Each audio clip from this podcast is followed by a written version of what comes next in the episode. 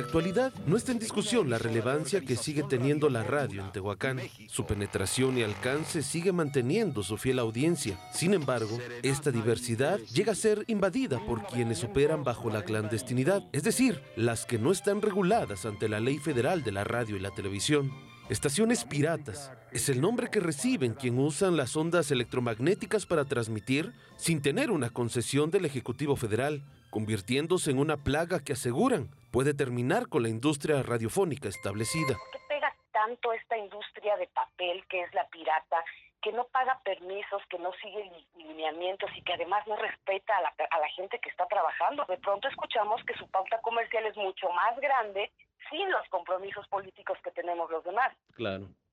Y esas diferencias obviamente están matando a la industria. Nosotros no tenemos ni podemos eh, ejecutar absolutamente nada, ni como sindicato, ni como empresa local, ni como empresa concesionaria. Hoy solo existen seis estaciones de radio perfectamente constituidas empresas que pagaron sus concesiones, sus refrendos, que mantienen los derechos laborales de sus trabajadores y sin embargo compiten con al menos 20 estaciones piratas que hoy hay en toda la región las cuales lo hacen sin cumplir con los espacios políticos, no pagan derechos de música, no pagan derechos de compositores y además comercializan todo su tiempo, lo que ellos no pueden hacer. Hasta el momento, estas son las estaciones irregulares que se han podido detectar. Cinco en Ajalpan, dos en Sinacatepec, dos más en Altepeji, cinco en San Gabriel Chilac y dos más en Tehuacán. Hay muchos equipos hechizos que se hacen y que nada más es como un excitador y los conectas a la luz y prácticamente con eso puedes radiar en FM, eh, famosas piratas,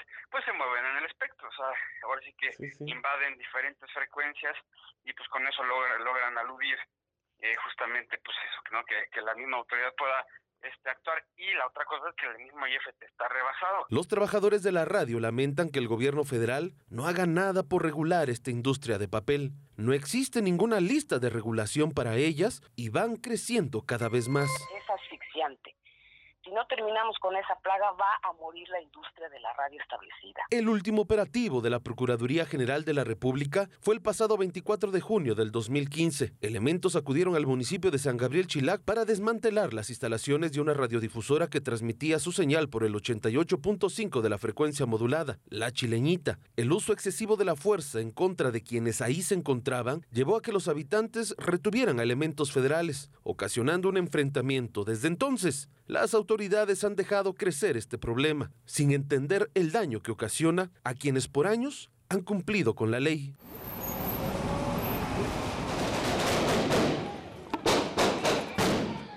Para Mega Noticias, Iván Fierro.